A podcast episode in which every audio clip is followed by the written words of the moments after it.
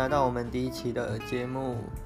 那因为最近已经是九月了，然后现在目现在最近都有在释出一些国内外的那个枫叶的一些资讯，然后，嗯、呃，像这一年大家因为疫情的关系比较没有办法出国，然后像是韩国、日本还有一些中国地区，他们都陆续有在发布那些红叶前线的那个他们的资讯都有出来。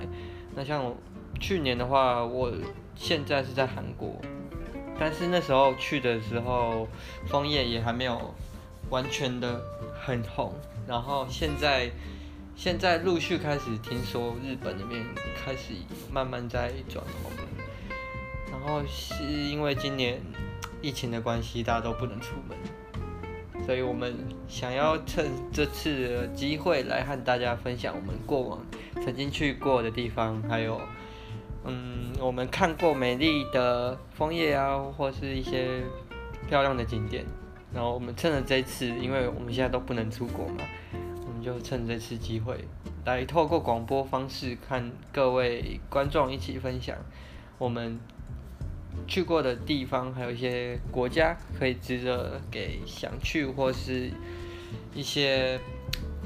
特别有对某个地地点特别有兴趣的观众朋友们听，对，那今天是第一期，所以我们就介绍一下我们去年十一月的时候去日本，特别去富士山那边。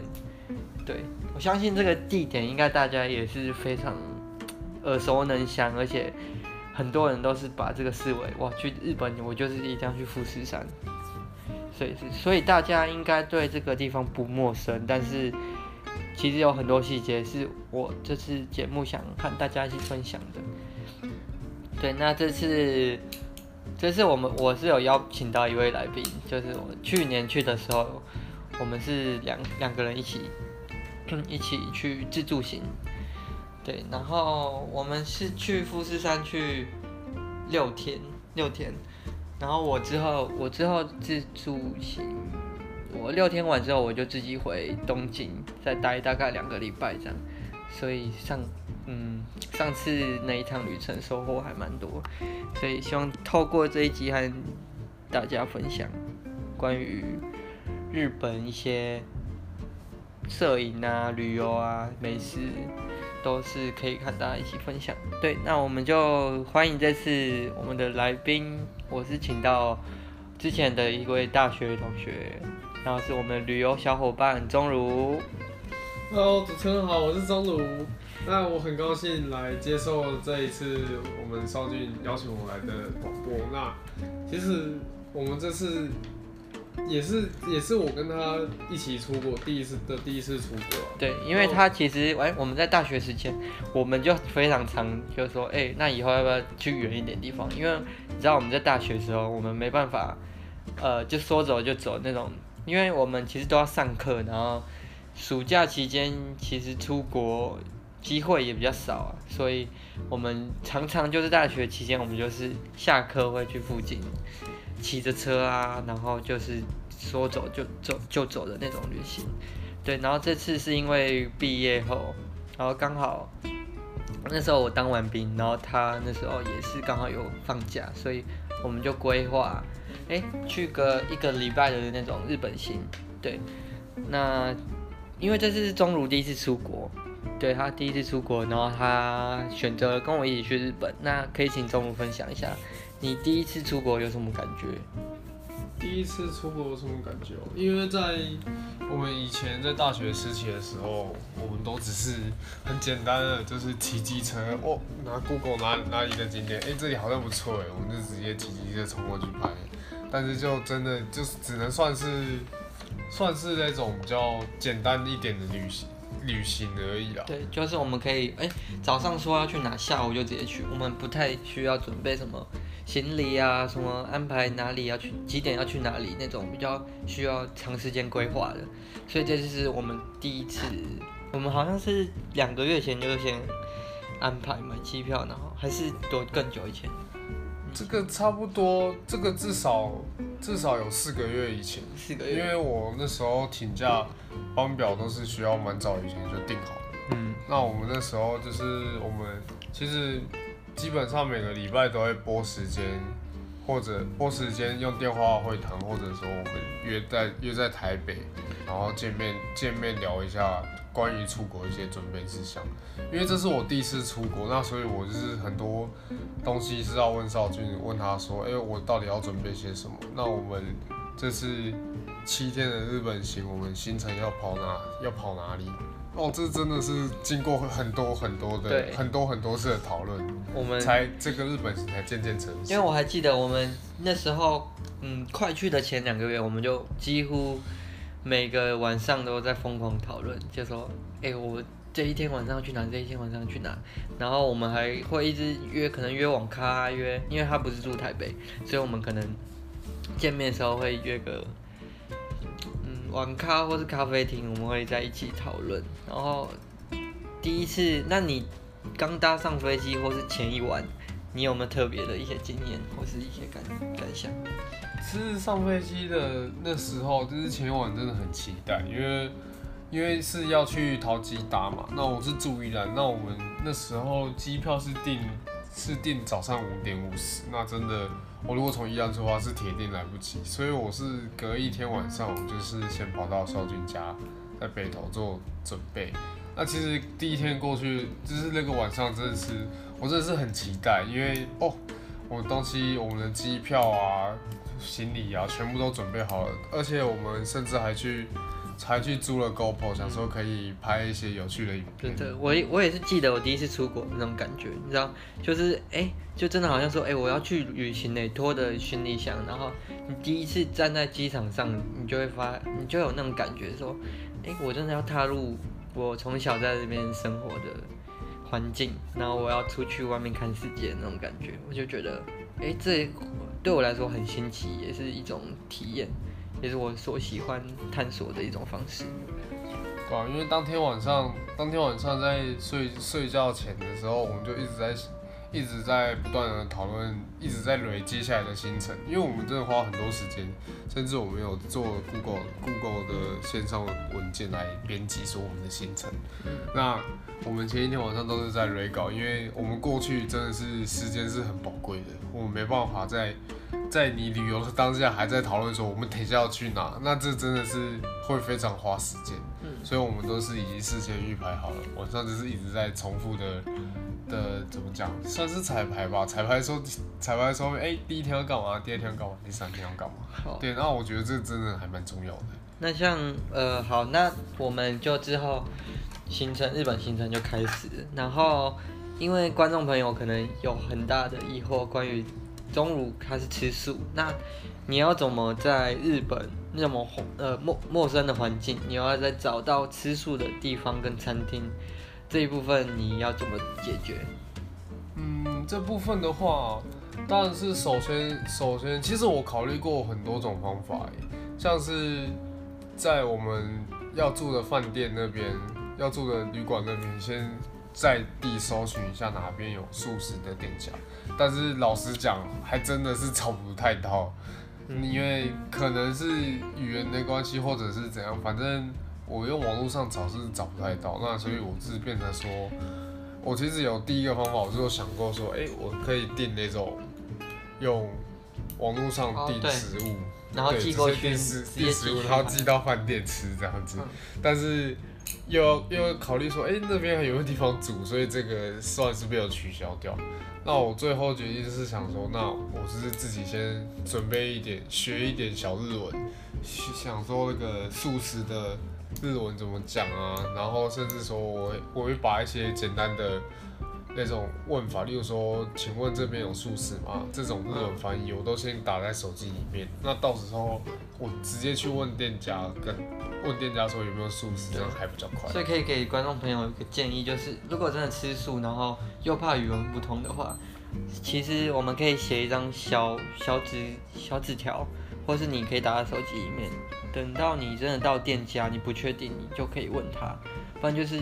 你也，我们也常常会去超市，然后自己挑选自己，呃，想吃的，不然就是一些真的是素食，OK 可以吃的那种。哦，对，这部分我要提到，因为我们除了除了用直接去问店家以外，那我们还有一个，我们还因为我们是住那种类似青年旅馆，那其实日本他们那边环境，就是旅的旅旅行的那个饭店是真的还蛮不错，它底下都是可以，就是算是自己烹饪一下吧，它都有提供桌子那个。厨房可以给我们自由使用，所以我们也有去当地的市场去买一些食材回来自己煮。对了，所以其实真的吃素的朋友们去日本的话，其实也不用太过担心，因为呃在那边你是可以找得到，但是你就比较需要花一些时间，还有一些技巧，就有办法找到可以吃的素食这样。对，那行程的部分，我们这次。因为跟踪鲁主要就是去，呃，富士山嘛。我们是主要是去河口湖，然后我们行程是第一天我们就先去租车租车，然后因为我们主要都是自自驾，我们主要的目的就是去拍照，拍照是我们的目的，所以我们觉得租一台车会比较方便。啊，这这六天来说。其实比较可惜，就是前两天我们刚到的时候，那个天气的部分，嗯，就是都把富士山给盖起来，所以我们前两天其实是非常失望的。然后，但是到了第二天之后，那个云就有慢慢开了，对不对？对，就是像我们第一天第一天刚过去的时候，那边其实还是超级乌乌云密布的，虽然说是还。而且你知道我们超紧张，我们去前一个礼拜或是更久之前，我们就每天都在看天气，就说啊，拜托好天气。然后我们真的到那边，我们就其实就觉得哇，怎么会这样？我们难道这次来都看不到富士山了吗？所以我们就其实还算很紧张。但是其实第二天之后，嗯，就是那个云有慢慢开了，所以我们就很幸运的看到富士山。那想跟钟如讨论一下，我们这次行程主要有去哪几个景点，然后还有比较印象深刻的点可以跟大家分享。好，那我先简单介绍一下我们，因为我们是在富士山待五天，然后东京其实算一天而已。对，大概一天。因为有最后一天，因为要回我们要回东京搭飞机，所以我们就是选择最后一天在东京待一个晚上。对，那我简单先讲一下我们这次最。主要的行程，那我们第一天晚上，当我们先去 check in 以后，飞机 check in 以后，然后我们是先开车到山中湖看它的夜景。嗯，那他们那边晚上，因为我们去的季节是刚好是枫叶盛开。对对对，它那个地方其实就是看夜赏夜莺的，不夜风风，就是晚上它有打那个灯上去，整片都会变成红色，然后。嗯，因为它，因为我们那时候去的时候还没有转非常红，我们那时候看预测的时间去，然后我们有点太早了。我们记得我们要回来的时候，它才开始慢慢转红，对，所以比较可惜。我们是真的是有点微妙的时间点啊。对，不过我们我们那个主要晚上去山中湖，它是因为它要打灯采光空气，那它会很像整片整片森林像燃烧一样，非常的漂亮。对。对，然后之后我们还有去哪里？像其实那当天晚上，因为我们看完那边就差不多要先回饭店休息一下，因为搭了一整天的飞机跟他的高速巴士。对，第一天会比较累一点。对，那我们第二天的时间是，我们早上我们是先到先到河口的浅间神社。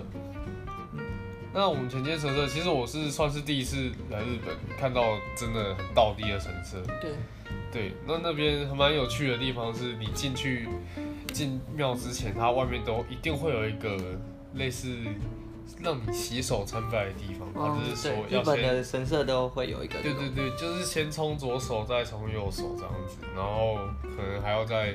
喝水，因为其实哎、欸，我发现日本的水质是真的还蛮不错。对啊，像我们饭店那边，他也是说你的自来水是可以直接喝，没有问题。嗯、对，好，那河口浅间神社以后，我们接下来是跑到西湖香根那边。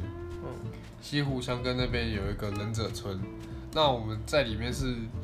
他会有出租一些忍者跟武士的衣服。那时候我们原本要租，哎，对你有租，有有有有有，租。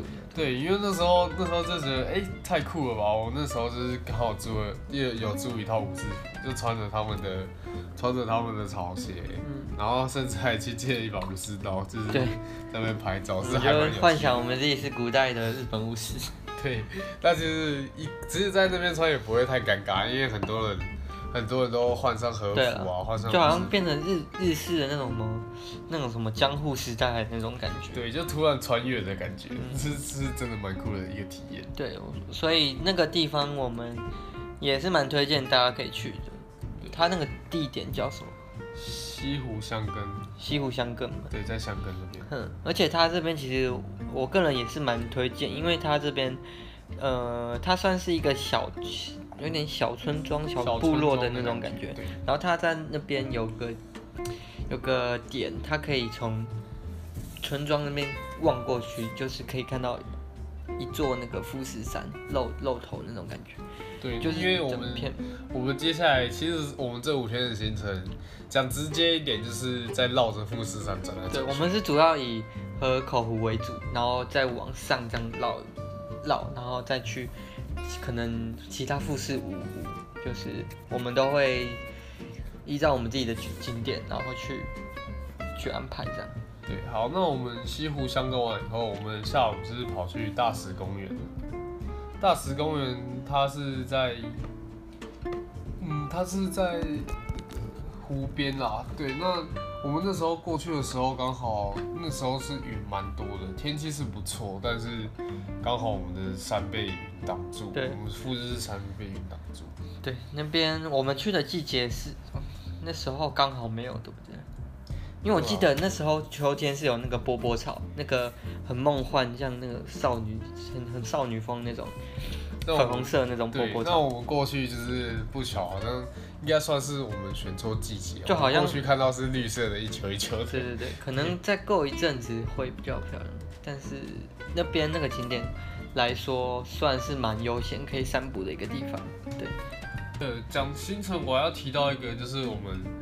我们有去一个就是摄摄影的摄摄影的点，那它是叫做我们总共去了三次才拍到我们想要的照片。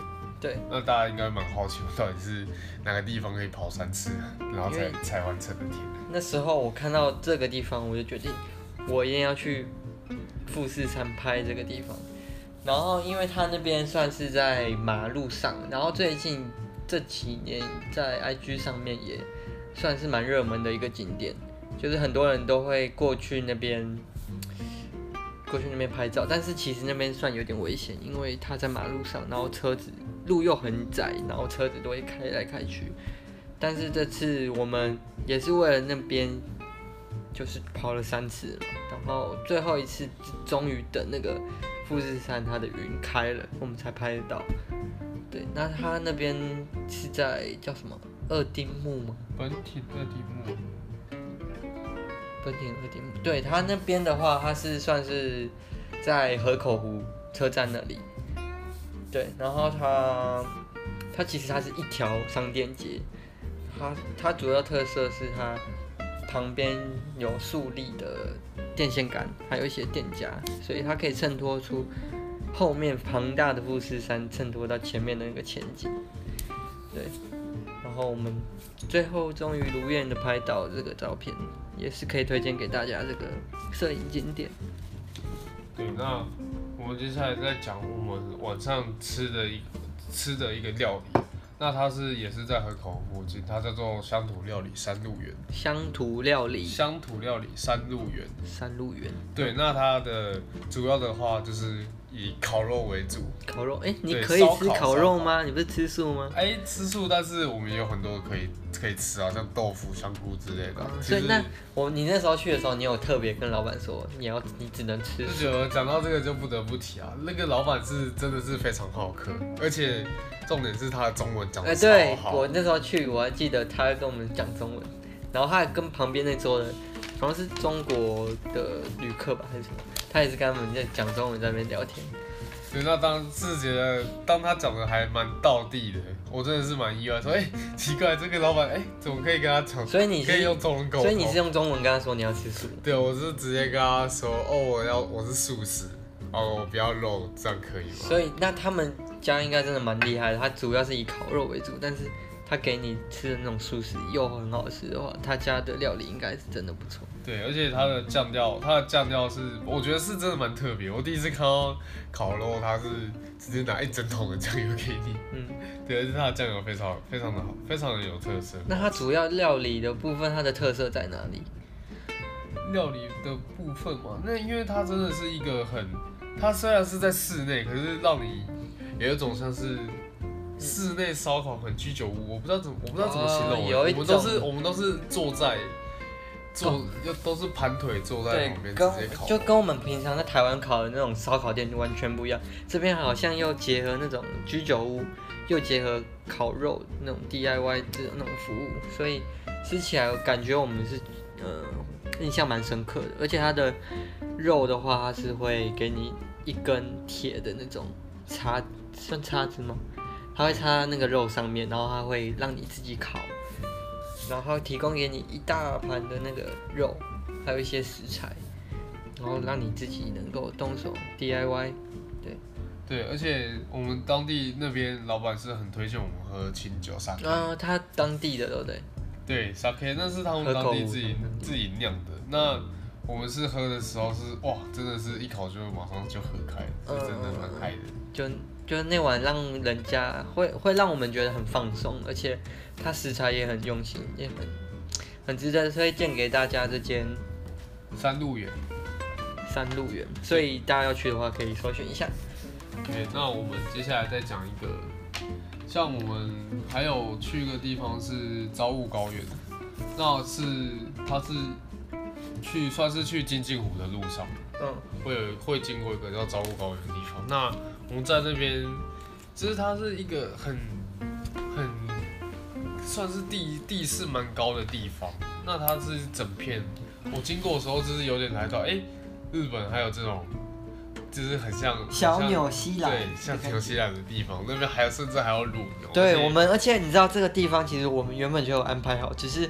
我们因为时间太赶，我们没有特别去找这个地方要过去。但是我们要前往金镜湖的路上，哎，就经过了，而且我们还经过好几个我们平常都安排好的景点。所以那这边主要特色就是它它的草皮上面有非常多乳牛，然后衬托在那个它的背景就是富士山，然后前景就是一大片草原，还有非常多的乳牛在那边吃草。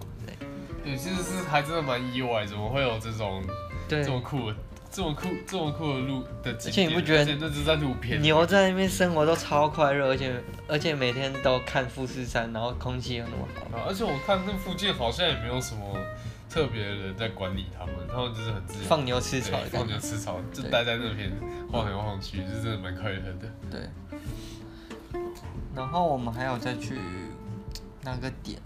那我们我们还要去去一个地方叫，嗯，我们有拍日出。那我们是晚上凌晨三点。哦，对，我们有一天超级热血，我们大概呃前一天大概十一点十二点才睡，然后隔天而且隔天大概几点？三点多我们就起点，因为那时候日出好像是大概五。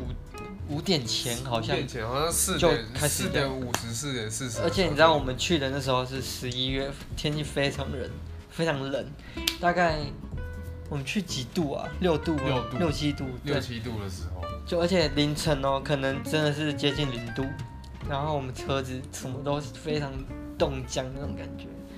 当我们上去的时候是真的，我是真的。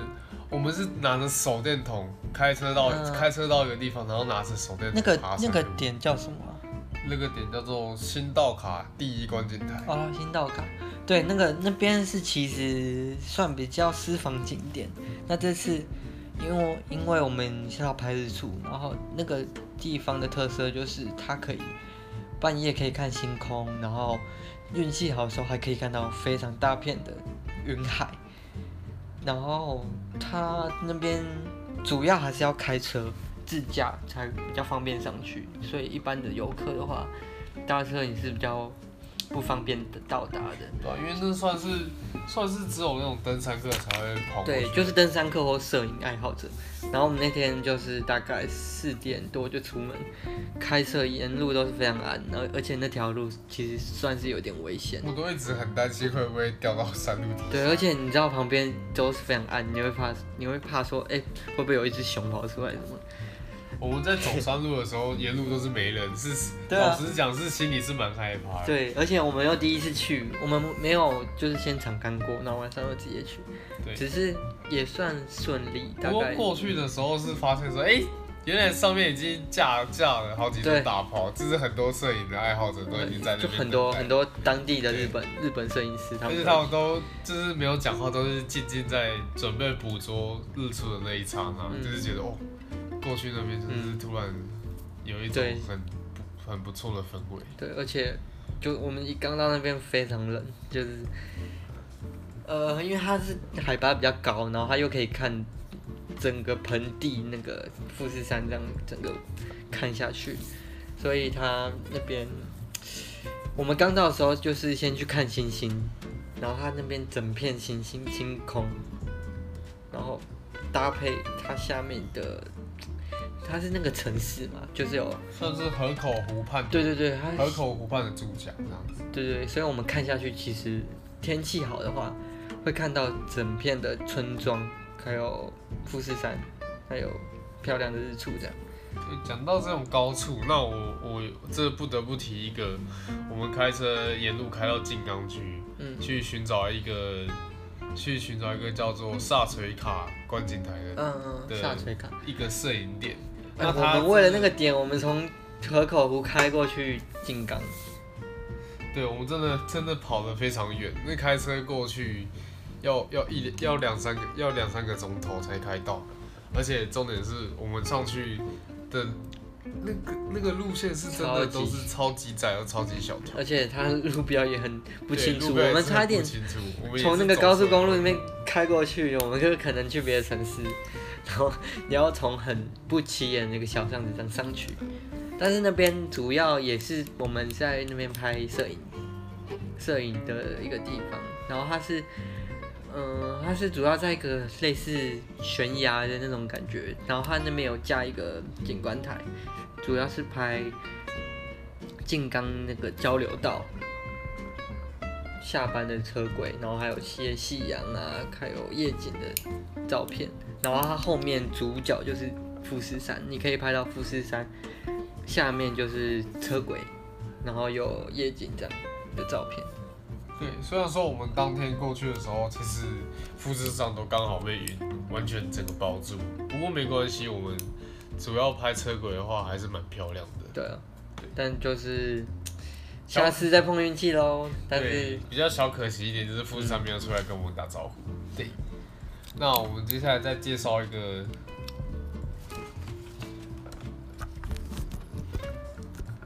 哦，我们接下来晚上我们去一个，你知道来日本就是除了寿司生鱼片以外，还有一个最棒的东西就是泡汤。泡汤，对。对，那我们晚上的话，我们是到红叶温泉，富士富士山红叶温泉。啊，那边我记得是在。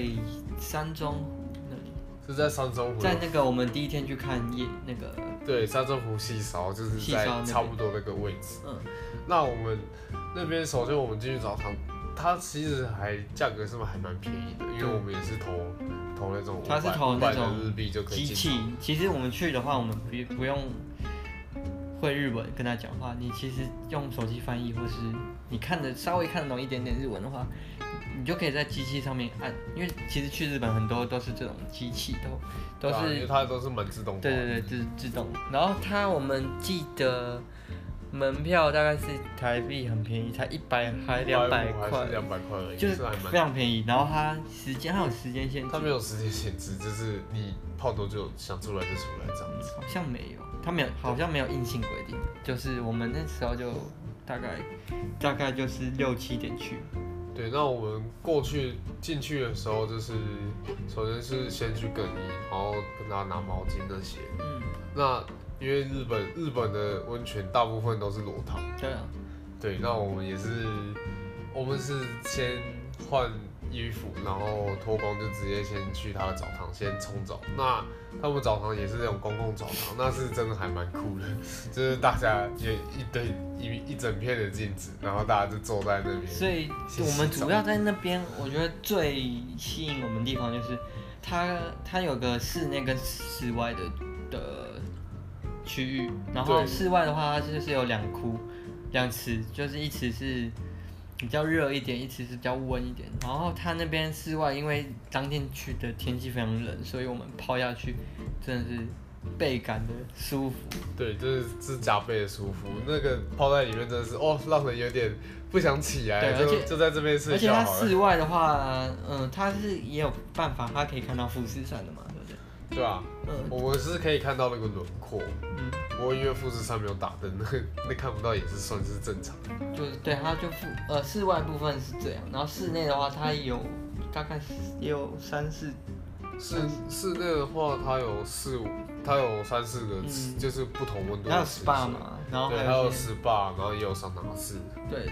然后对，那那边是真的还蛮推荐，蛮推荐各位去泡。而且它很便宜，然后又可以让你在那么冷的冬天里面，哎，泡在那个温暖的温泉里。所以我们其实还想去第二次。我们那时候泡完，我们就说，哎、欸，我明天再来好了。可是其实一直都碍于时间问题，我们就 没有再去。就只能就只能跳过了。对，对，所以我们是蛮推荐这间，可以给大家参考。对，那因为我们还有一些行 shopping 行程，像我们 shopping 行程的话、哦、是去玉电厂 Outlet。因为我朋友他也要去，他那时候也有在问我说他要去 Outlet，然后他有没有推荐在富士山那间，那个叫什么 Outlet？玉电厂。玉电厂对玉电厂。所以我们那天就我们就找一天下午白天去那边逛玉电厂。然后它那边的主要特色，也就是它的 view 可以也可以看到富士山，然后它它的战场空间也算蛮大，我就而且我记得他们的停车场好像有两三栋，我那时候还在找。对，因为它停车场是非常 非常大一栋，对，它要走到它要走到那个。嗯，它其实园区这样逛下来，大概半天到一天都逛不完的。对，因为我们其实我们只逛了算是一半而已吧，一半的区域而已。真的是从下午一路逛逛逛，哎、嗯，怎么逛到天黑？嗯，对啊，这但是其实我们逛的时候，嗯，我觉得可能是要看一点运气。但因为我们那时候去的话的时候，嗯，其实没有看到 特别多喜欢的商品，还有一些衣服。所以，像我过去的话是去 Timberland，、嗯、去 Timberland 买靴子。对他。他有找到一些 CP 值算蛮高的，对啊，因为我看我看，因为它是免税店，所以我看台湾价跟日本价那价差价差有一千到一千五左右。嗯、那我也是当下我是直接就买了一手，不手软。对，但就是而且它的店家也算蛮多的，然后里面的一些动线规划还有一些美食都算规划的蛮齐全的，然后。价价位其实真的来说还算蛮有优惠的啦。对，那其实我们这日本的在富士山的行程就差不多介绍到这边。嗯，差不多。然后最后来讲一个，嗯，这次觉得还蛮惊艳的一个景点，它叫做人野八海。那人野八海的部分，因为它它那个八海其实是它八个不同的类似水池，但是。嗯，我们仔细去看，就是它那个那八个池水都是非常清澈。嗯，因为它的水，它其实主要是以那个富士山融融那个它的雪融化之后，对对对，它是融化的雪水，嗯，雪水然后流到流到这边形成的一个特殊的景观。嗯，对，那其实那边它每一个每一个每一个算是池水都是有它不同含义。对对，而且那边。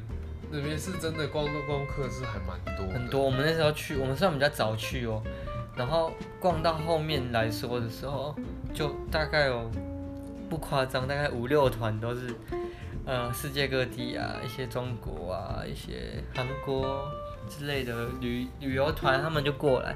所以比较可惜的一点就是，他们可能没有在人数上面的限制，所以变说逛起来的一些。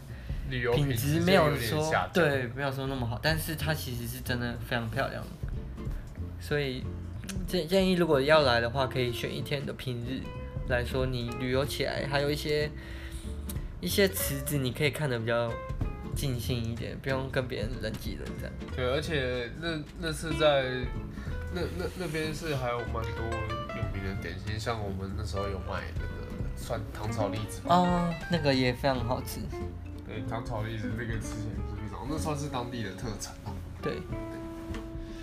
然后我们还有玩一个哦，我们有玩一个，它有特别的那个手下去几秒钟，代表说代表好像是说下去几秒钟是代表你的身体健康程度吗？还是说你放越久会越幸运？还是我记得，因为它那边有一个池，它有提供给游客一个池，那个池也是非常干净的池水。然后他说好像。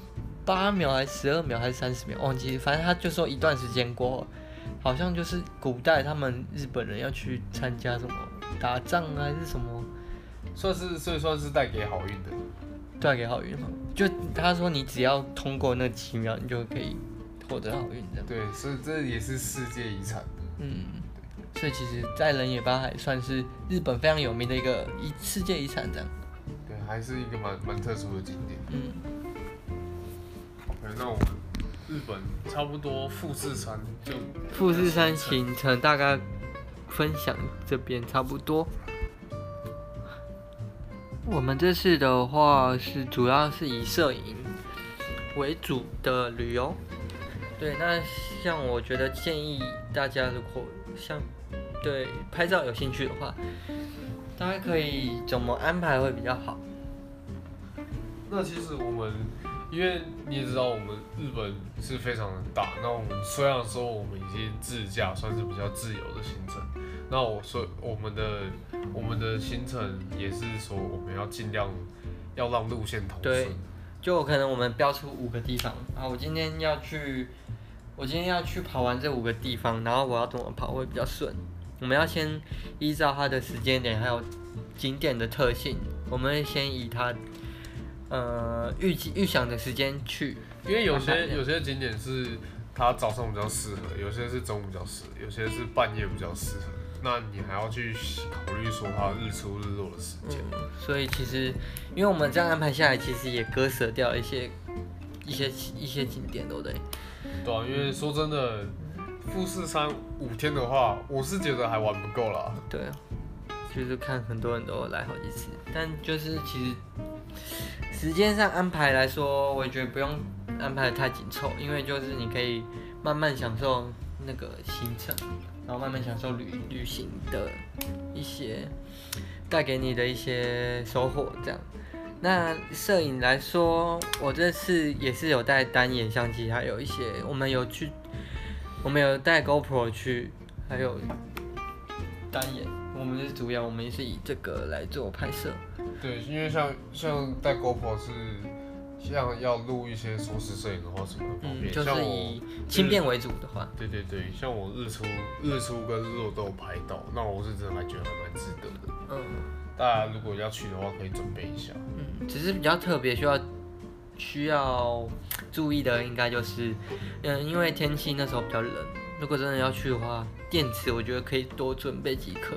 对，因为我们其实还蛮出蛮常出状况的，因为我们的电池放进去，可是我觉得应该是太冷的关系吧，它一百趴放进去不到十分就就掉到二十趴了，我也是觉得蛮意外的。因为我听说就是如果有这种状况，你可以在相机那边放个暖暖包啊，不然就是让它尽量不要暴露暴露在那个空气外面，不然它很快其实就会没电。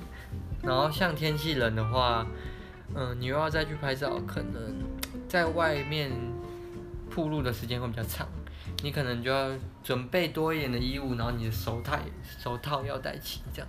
对啊，因为我们那时候说真的，我是恨不得把自己包得紧紧的，对，像能所有能跟空气接触的地方，我都建议要包好，像围脖啊、手套啊。甚至你的袜子也是要挑长长一点的，不要让你的脚踝露出来。嗯，对。好，那像我们这次大概介绍完，那我们这次你你你有收获到什么，或是你觉得嗯下次还想去的点或是一些。其实我觉得日本是真的是一个很吸引人的国家。嗯，像我对他们印象很深刻，就是说他们我们在搭一些公车、铁路的时候，他们的他们的那算是站长吗？还是驾驶员？就是非常有礼貌。啊，对，而且他们一定是西装笔挺，嗯，西装笔挺，很恭敬，很恭敬。就是你可能帮助你这样子。对，你可能要出来，或是他你要让他录，或是他要让你录，他都会很有礼貌，甚至他会跟你鞠躬。对，讲到这个，我像我们在拍在拍那个一个街道的时候，我们会就是会有时候会就站在路边，因为我会是照相的角度会在。路道路的正中央，那所以我们都会让车先走。嗯、但是很很有趣的点是说，我们光是站在马路边，那车子就整排停下来，而且会里面里面的驾驶会举手跟你说，让你先过。那我是觉得这真的是非常有礼貌的地方。对，就是我们这一次在日本比较有惊艳到的一个点，就是哇，日本人真的很有礼貌，非常有礼貌。对。好，而且还有很特殊，就是说他们的他们的算是水的品质都做的不错。他像我们那时候，他饭店老板是跟我们说，哎、欸，你的你的自来水是可以直接使用的，这我就觉得很酷。嗯，当然这其实也是限限制于一些地区啦，像可能东京市区啊，不然就是一些比较大的城市的话，可能就没有办法这样。但是在富士山其实。自然环境也好，然后水质也非常的对，也算是我们挑对地方了。虽然说这次去的地方也是算是蛮，算是郊区吗？就是会离都市喧喧闹的地方会比较远一点。但是我是觉得这真的是一个感觉是那种我退休退休以后向往的生活。因为像这边这边就比较不像说你想你想去那种大城市啊，逛街啊，要去什么唱歌。然后 shopping 那种比较不是这种，就是呃，你比较能亲近大自然，然后看很多非常漂亮的景色。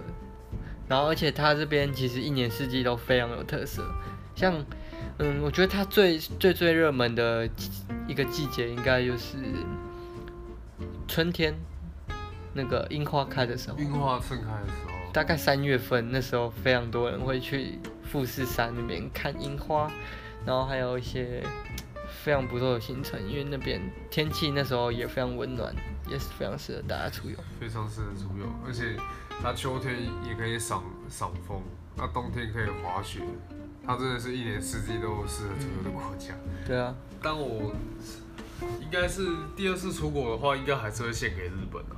哦，那你下次想去日本哪里？下次想去日本哪里哦？下次的话，我想更冷一点，更冷更冷一点，我想去。北海道，我想去体验一下滑雪。嗯，对，那是在台湾无法体验到的东西。对啊，对滑雪部分也是一个非常好的体验。那这次今天的时间，大概差不多在到这里。那我们今天谢谢钟儒。好，谢谢主持人这次的邀请。对，那如果你还有什么想要听的，欢迎来私讯我，或是询问我一些关于旅游方面的问题。对，那今天日本东京还有。我们的富士山行程就先介绍到这里，我们下一集再见，拜拜。拜拜。